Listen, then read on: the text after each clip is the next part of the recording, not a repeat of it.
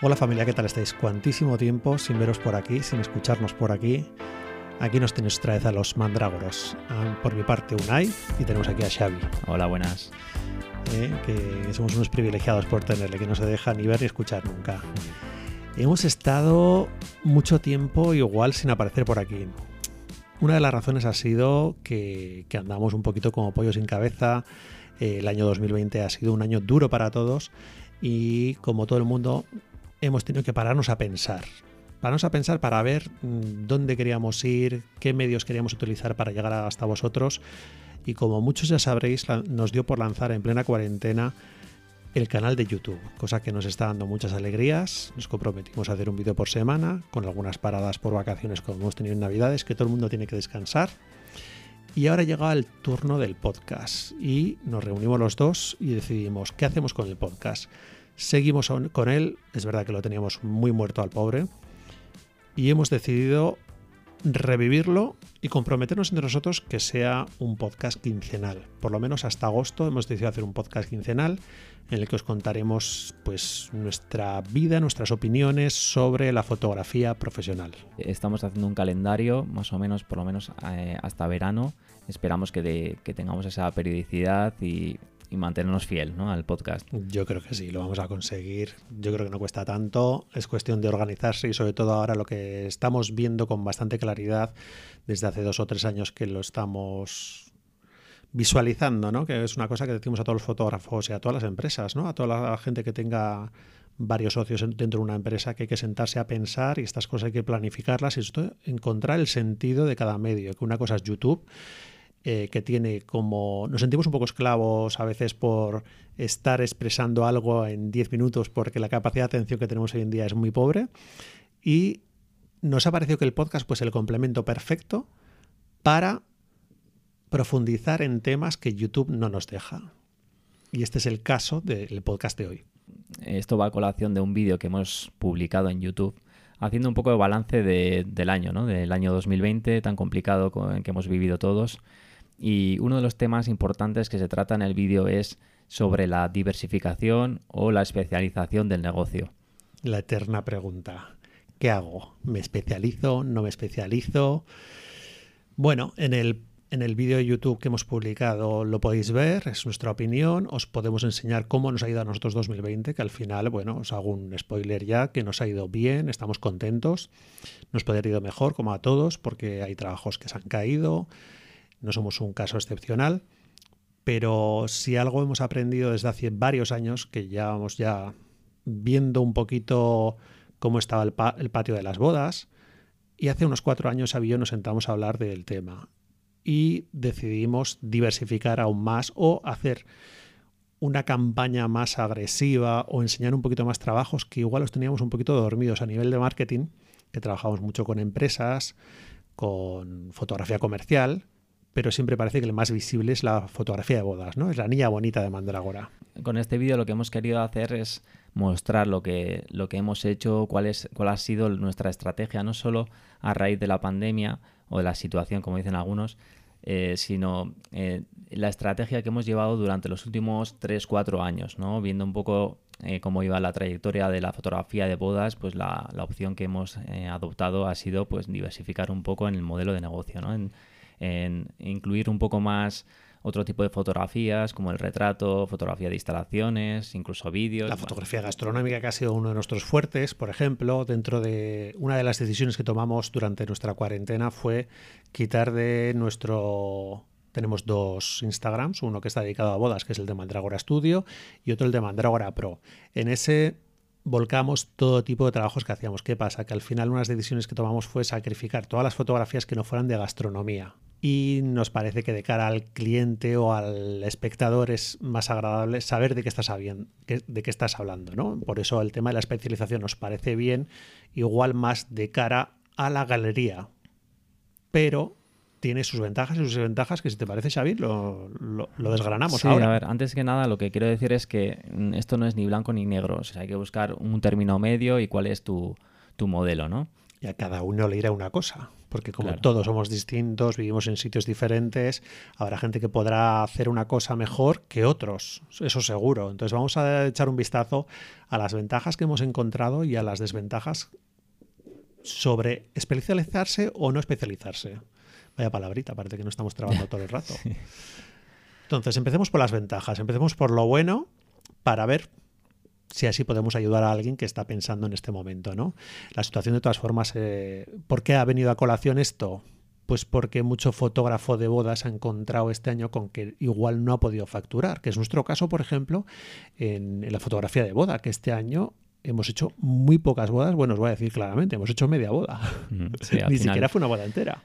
Solamente ha supuesto pues, el 1% de la facturación total de nuestro estudio. Claro, no por esa media boda, sino porque también hay fianzas de novios que se ven a casar y al final han pospuesto la boda 2021 y ahora nos estamos encontrando, como, como muchos de vosotros, también fotógrafos de boda, que estos de 2021 están trasladando incluso las bodas a 2022, por lo que entramos todos en pánico y pensamos qué hacer y qué no hacer.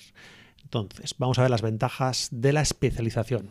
La principal ventaja es que con la especialización te conviertes en un experto en un tema y con ello lo que haces es optimizar todos los procesos del negocio, ¿no? O sea, puedo pensar, por ejemplo, en la fotografía de bodas en concreto, pues tienes un flujo de trabajo especializado, tienes ya pensados que cómo son los emails para responder a los novios, empiezas a automatizar todos los procesos, ¿no? Una forma también, un equipo.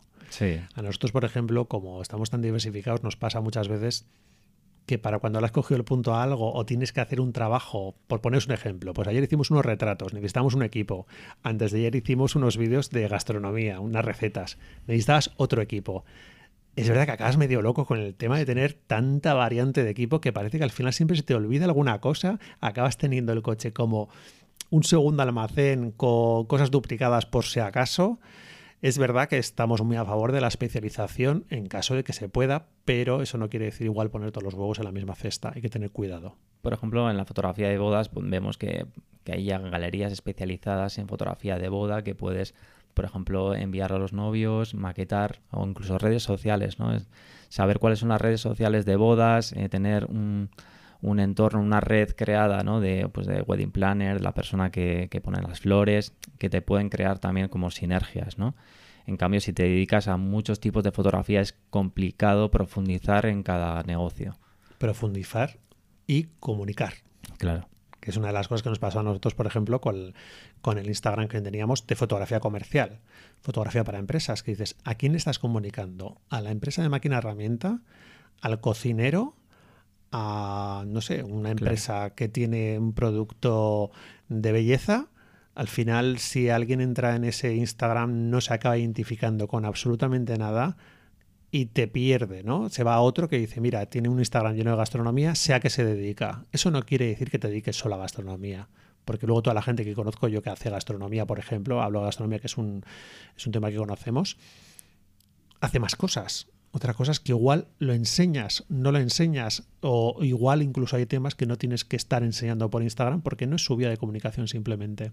Una de las ventajas, por ejemplo, de la especialización es el tema de los precios, ¿no? Por ejemplo, nosotros en, cuando hacemos bodas o cuando hacemos gastronomía ya sabemos cuánto tiempo nos va a llevar una sesión de fotos, entonces es muy fácil estimar un precio, ¿no? Pero en cambio, cuando nos piden algo muy diferente en empresas, eh, siempre tienes que hacer un cálculo estimado y siempre pues tiras para arriba, para abajo, pero tienes la duda en cada presupuesto. Esa es una cosa que nos suele preguntar mucha gente, ¿cómo hacéis los presupuestos en las bodas? Que eso daría para un podcast, para un YouTube y para ya, creo que ya tenemos algún podcast eh, hablando sobre este tema y es infinito porque es que cada cliente es un mundo, es un tema súper personal, eh, cada foto es un mundo. y todo hay que personalizarlo. En fotografía de empresas nosotros no vemos posible tener una base como en la fotografía de bodas tan cerrada, aunque siempre estamos abiertos también en fotografía de bodas a cosas más personalizadas. Sí, por ejemplo, en la ventaja de también estar especializado es que en caso, por ejemplo, de la fotografía de bodas, ¿no? Pues como estás continuamente replicando los procesos, es más fácil escalar el negocio. Es decir, imagínate que, que quieres sumar equipos al negocio, pues ya tienes un sistema creado y los, las personas que van a venir a trabajar contigo, pues ya saben lo que tienen que hacer. Claro, les puedes enseñar. Nosotros en nuestro caso, por ejemplo, tenemos más equipos, pero ¿qué pasa? Que son gente aleccionada por nosotros, tienen nuestras manías, tienen nuestras fortalezas, nuestras debilidades, tienen, son como clones de nosotros. Eso, claro, no puedes hacer lo mismo si dices, bueno, vamos a hacer fotografía de botellas, fotografía de gastronomía, fotografía de productos de acción inoxidable, fotografía de bebés, fotografía de familias. Y claro, eso no puedes estar enseñando a cada persona todas las demás variantes. Sin embargo, fotografía de bodas sí se puede porque es una cosa repetitiva cada fin de semana que siempre se producen más o menos en un orden cronológico parecido y unas situaciones parecidas. Sí, que en nuestro caso lo aprovechamos. Los últimos eh, cinco o seis años eh, fueron muy buenos para la fotografía de boda. En nuestro caso, eh, pues llegamos a hacer 20-30 bodas en Mandrágora, otras 20 en una segunda marca que tuvimos, que se llama Kissville.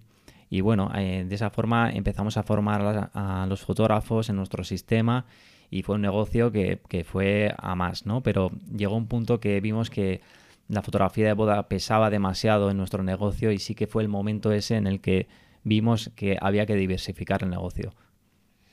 Alerta, alerta. Pesaba mucho y sobre todo que también trabajando en otras cosas estábamos trabajando al final de lunes a domingo, prácticamente. Entonces a nosotros, aunque nos gusta mucho, mucho, mucho la fotografía de bodas, como hacemos otras cosas, andábamos un poquito despistados.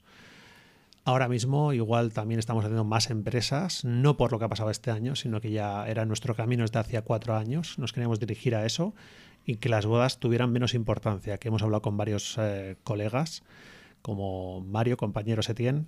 Un saludo desde aquí que sabemos que eres fan de nuestro podcast. Y eh, justo ayer estaba hablando contigo y me decías lo mismo, que quieres que tengan un poquito menos de peso con, en tu negocio y esto es igual. Al final tienes familia, tienes eh, fin de semana libre y se agradece muchísimo. Eso no quita para que te gusten las bodas. Que mucha gente nos pregunta eh, cómo detectar esos signos de alarma, ¿no? Que te hagan cambiar el rumbo de tu negocio. Y para mí uno de los signos de alarma fue, creo que fue en el 2017 aproximadamente, cuando terminamos la temporada de bodas que yo le comenté a Unai, ¿qué tal el año? Y me, comentó, pues he acabado cansado. fue, un año buenísimo a nivel de bodas. Estuvimos en, Nueva York, estuvimos en Bali, eh, hicimos muchísimas bodas, pero acabamos cansadísimos mentalmente, físicamente. Y eso ya te va diciendo muchas cosas, ¿no? Que igual te has pasado a nivel de, cantidad de bodas o que todo no es facturar, sino que también hay que mirar la salud y buscar como un, equilibrio, ¿no? Sí, sí, el otro día, por ejemplo, lo hablábamos, que, que, queda un poco raro decirlo, pero bueno, yo pienso que es interesante, ¿no? Que lo hablo con varios compañeros y a pesar de que 2020 ha sido un año de no bodas prácticamente, nos ha dado mucho tiempo a pensar. Y yo día se, lo comentaba a Xavi y le decía, 2020 para mí ha sido un buen año a nivel psicológico, a nivel personal, porque me he notado muy tranquilo. ¿Qué pasa? Que si hemos quitado la ecuación, que nosotros ya hacemos, es verdad que hacemos muchas más empresas que bodas, pero se juntaban tantas cosas que al final me volvía, es verdad que pesaba demasiado. Y 2020 para mí es un año bueno porque personalmente lo he vivido a gusto, menos los tiempos, por supuesto, que no nos han dejado hacer lo que queríamos, o han tenido encerrados, la preocupación por la salud y, los familiares y todo estaba ahí presente. Pero que había una parte de, de decir, una parte reflexiva que a mí me pareció muy interesante. Bueno, vamos a pasar a las desventajas de la especialización, que realmente la, mayor ventaja de la especialización es que optimizas todos los procesos, pero también al mismo tiempo es la desventaja, porque a mayor eficiencia, más optimización, eh, es un negocio mucho más frágil porque te dedicas a una sola cosa. Es lo que siempre decimos, ¿no? Que, no puedes tener una silla de, una sola pata. Por poneros un ejemplo que no sea de bodas, que si no luego la gente se enfada conmigo porque hablo de bodas solo. Imaginaos que yo me dedico solamente a hacer fotografía gastronómica de bares y restaurantes de la zona. ¿Os podéis imaginar lo que ha pasado el 2020? Lo mismo que con las bodas. Podríamos no haber facturado nada porque de repente la gente no tiene dinero. Es verdad que mucha gente ha cambiado el estilo y ha pasado a delivery, pero aún y todo no se ha querido la gente gastar mucho dinero. No ha habido mucha inversión en eso. ¿Qué hubiera ocurrido si nosotros hubiéramos hecho solamente ese tipo de fotografía? Pues que seguramente 2020 nos hubiera ido fatal. A mí esto me recuerda mucho también pues, a un negocio de fotografía que había hace 10 años aproximadamente, antes de la crisis anterior, que era la fotografía de ambientes, de, cocinas, de... Eh, yo la viví. Sí, sí, sí, fue muy buena. Pero ¿qué, ¿qué, ocurrió? Pues que su crisis vino también por la irrupción del, del 3D, ¿no? Fue una catástrofe absoluta. Yo me acuerdo, para que os hagáis una idea, yo trabajé en una empresa, aunque yo no hacía ese tipo de fotografías porque me tenían para un tipo de fotografía mucho más eh, pequeñita, más fresca, yo decía que quería trabajar con 35 milímetros y ellos, ellos están trabajando con fotografía de placas ya digital. Para que os hagáis una idea, mm, traían trailers de sitios como Cádiz, una empresa de cocinas, una empresa de salones, llegaban hasta aquí, hasta el País Vasco donde estamos nosotros, montaban un plato igual de 500 metros cuadrados, montaban casas enteras, sacaban las fotos y se lo volvían a llevar todo. Eso hoy en día es inviable. Los costes son inviables. ¿Qué pasó? Vino el 3D y arrasó con todo eso. Si estás especializado solamente en una casa, en una cosa como esta, corres el riesgo de lo que estamos diciendo. Eres buenísimo. Es una de las ventajas que eres buenísimo, pero de repente eso se corta y se te cae el chiringuito.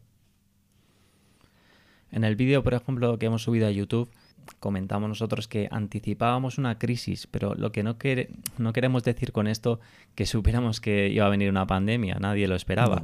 pero es inevitable que en algún momento venga algún tipo de crisis, puede ser, como decimos en el vídeo, que se te rompa un brazo, una pierna o cualquier tipo de, problema que tengas, ¿no? Que esa es una de las ventajas también de ser socios. Claro. de ser dos personas, que también vemos unas discusiones a veces en las redes sociales o en directos de live, lo estoy viendo uno, que hablan sobre ser dos personas, ser uno. Bueno, al final ser dos personas tiene sus ventajas, tiene sus costes, tienes que producir más, pero es un tema que me parece muy interesante para tocarlo igual en otro podcast o en, un canal, en el canal de YouTube, ya lo veré. Ya lo, lo apuntamos y lo, y lo dejamos en reserva. Y bueno, ya pasamos a la diversificación, cuáles son las ventajas principales, ¿no? Y la mayor ventaja claramente es que tienes varias patas ¿no? en, la, silla, ¿no? Y si te falla una, pues vas a tener dos más o tres más eh, en la que apoyarte, ¿no? En nuestro caso, por ejemplo, eh, aparte de la fotografía de bodas, pues hacemos otro tipo de fotos como puede ser la de producto, retrato, incluso hemos salido de, esta situación eh, haciendo alguna página web, haciendo vídeos, es muy interesante porque aunque estás, eh, igual esa página web está más especializada en el sector gastronómico, igual de restaurantes o algo así por el estilo, al final es bueno que tengas la capacidad como nosotros de hacer tanto la página web como las fotos, como hacer un poquito de estrategia, ayudar al cliente, ¿no? Los clientes hoy en día están esperando por nuestra parte un poquito más de ayuda, no solamente ser el fotógrafo que llega, saca las fotos que le piden y se va, sino que quieren un poquito de ayuda, cómo se manejan un poquito esas redes sociales, cuáles son los colores eh, o lo que quieren transmitir con la página web. Eh, si quieren hacer un vídeo, que tengamos la capacidad de hacer un pequeño vídeo creativo que ellos se sientan identificados. Claro, si todo eso lo hace el mismo equipo, es como cuando tú compras una casa y quieres que una misma persona se encargue de todos los gremios. Si tú tienes que llamar a todos los gremios por tu cuenta, es una auténtica locura. Por supuesto que habrá cosas que no sepamos hacer nosotros. Cuando no sabes hacer algo, delega en otro, colabora con otros colegas que lo hagan de cine, pero que el cliente no tenga que llamar a cada uno. Sí, lo que estamos viendo en esta crisis también es que están triunfando los negocios que son útiles. Y es por eso que a veces no, no es que la fotografía de boda no sea útil o la fotografía de familias, ¿no? O lo social pero sí que es verdad que en un contexto complicado, al final todas las empresas intentan pues, eh, que su inversión sea lo más racional posible.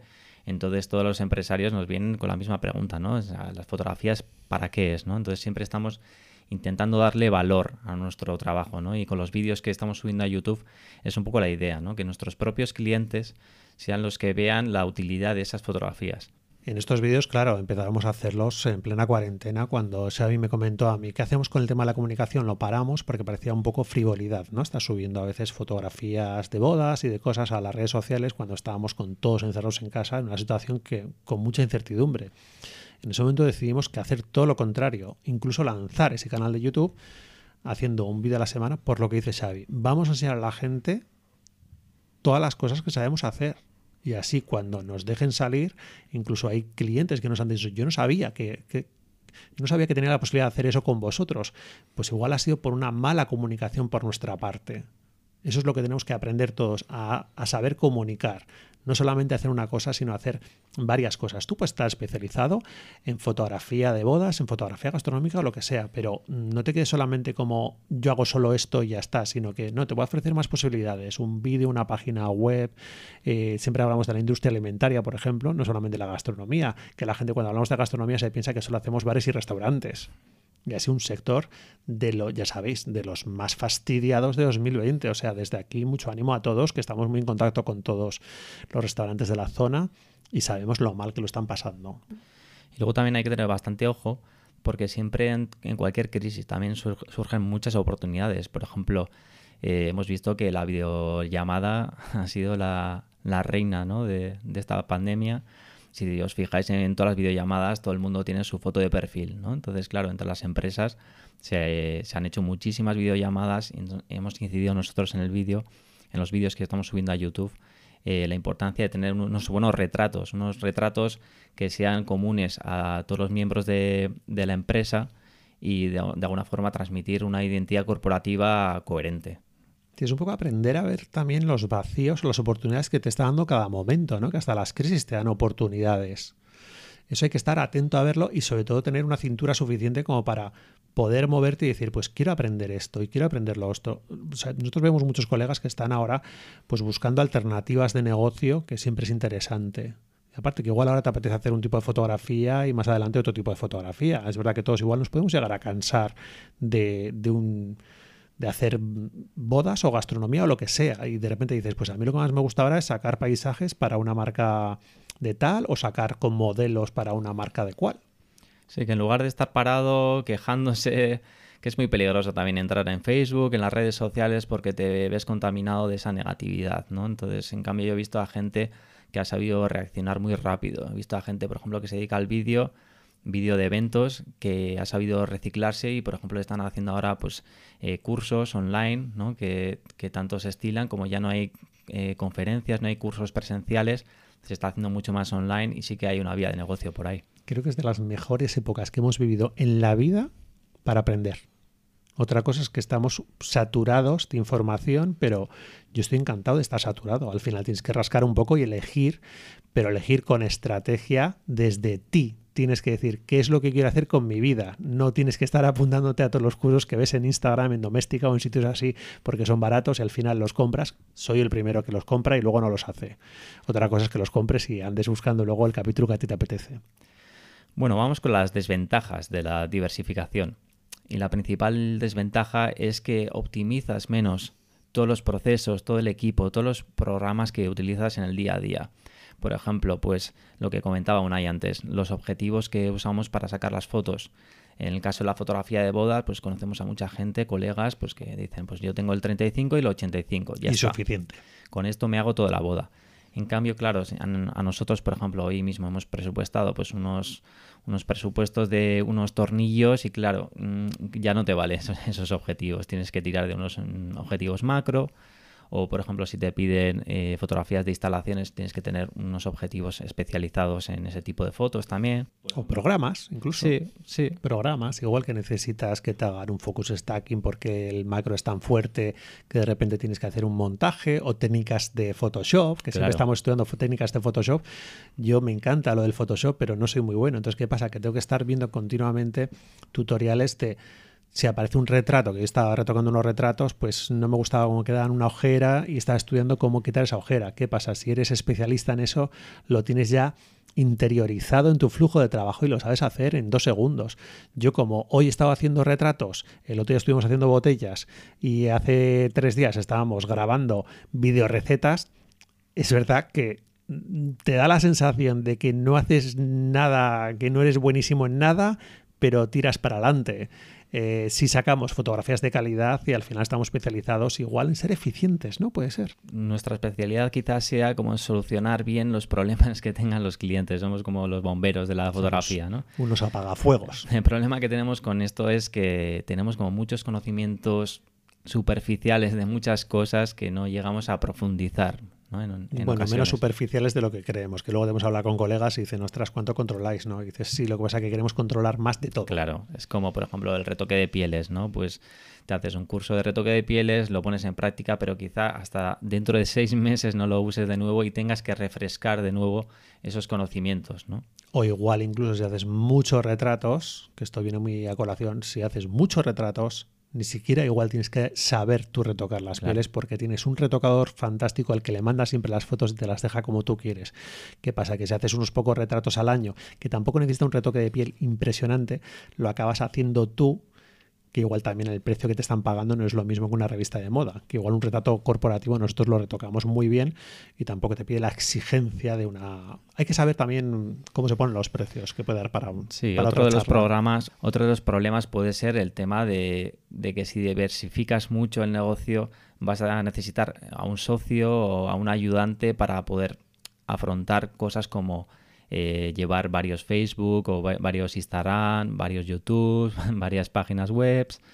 Eh, es, un tema, Es una locura. Yo menos mal que cuando llegó Xavi al estudio empezó a poner en orden y aún y todo ahora mismo estamos dos y nos sentimos a veces un poco perdidos o un poquito saturados de todas las cosas que tenemos que hacer, que siempre tenemos la eterna lista de pendientes, ¿no? Y hay cosas que incluso delegamos fuera. Y decimos, oye, házmelo tú, que tú lo haces mejor. Hay que saber delegar uno de los efectos que tenemos principalmente los fotógrafos es que nos cuesta mucho delegar. Todo lo queremos hacer nosotros como un hombre orquesta, pero no acabamos tocando ningún instrumento bien. Y eso hay que aprender a afinar unos cuantos instrumentos. Si sabes tocar tres, toca tres, pero no, no pretendas tocar 20. Al final, la conclusión de todo esto podría ser que cada uno tiene que buscar su, propia estrategia, ¿no? Tiene que ver mm, cuáles son sus fortalezas, cuáles son sus debilidades eh, dónde está ubicado su estudio, por ejemplo. ¿no? En nuestro caso, pues como estamos en el País Vasco, pues hacemos mucho eh, industrial, por ejemplo, eh, fotografía de producto, alimentación, gastronomía. Pero quizá una persona, pues no sé, que esté en Murcia, pues tendrá otro tipo de negocio, ¿no? Es el típico. A nosotros siempre nos dicen muchos colegas que es que vosotros, claro, estáis en la cuna de la gastronomía y ahí valoran la, la fotografía gastronómica y la gente, el cliente está dispuesto a pagar por ello.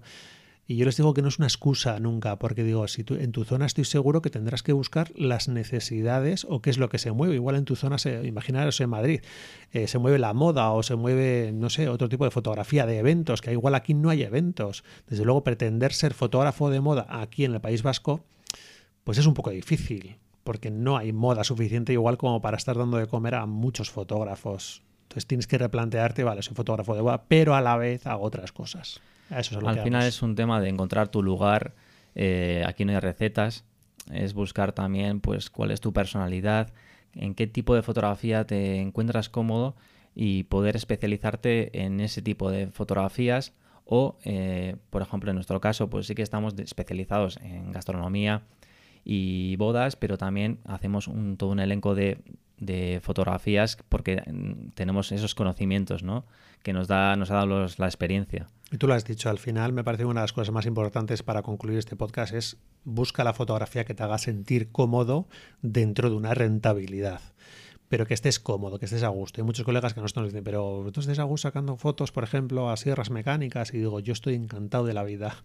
El otro día decías ahí, por ejemplo, la tensión que me crea, la adrenalina también es buenísima, que te crea hacer un retrato, siempre parece que es como lo que más te satisface como fotógrafo, a mí por lo menos es sacar un retrato, pero lo llegas a pasar mal durante el proceso. Sin embargo, con una botella o una olla a presión de acero inoxidable, te puedes tirar horas, no te importa porque el objeto está ahí y tú mm, sabes que lo puedes mover como te dé la gana y lo puedes iluminar mil veces hasta buscar la solución, pero un retratado... Entonces tienes que buscar el equilibrio entre que sea algo que te encante y luego a la vez que sea rentable. Y seguramente lo tengas que complementar con fotografía que sea igual menos rentable, pero que a todos nos está de comer. Con este primer vuelta de, podcast, eh, os queremos dar las gracias por habernos escuchado, por habernos escuchado por aquí. Seguidnos en nuestros canales habituales como el Instagram de Mandragora Boda si os gusta, o el de empresas Mandragora Pro, y nuestro canal de YouTube en el que tenéis una reunión semanal con nosotros. Todos los miércoles publicamos un vídeo en YouTube en el que os hablamos de tanto de fotografía de empresas como fotografía de bodas. Debajo del podcast dejaremos también un enlace al vídeo de YouTube y luego también eh, ahora estamos en Anchor y que es una plataforma de podcast y os invitamos a que si tenéis alguna pregunta podéis hacerlo mediante el enlace que os dejamos a continuación. Es un enlace de audio que si queréis nos lo podéis mandar y nosotros lo contestamos encantados de la vida. Igual podemos hacer hasta un recopilatorio de, de preguntas que nos hagáis, aunque tenemos muchos temas de los que estamos muy ilusionados para hablar. Muchas gracias y hasta el siguiente podcast. Chao.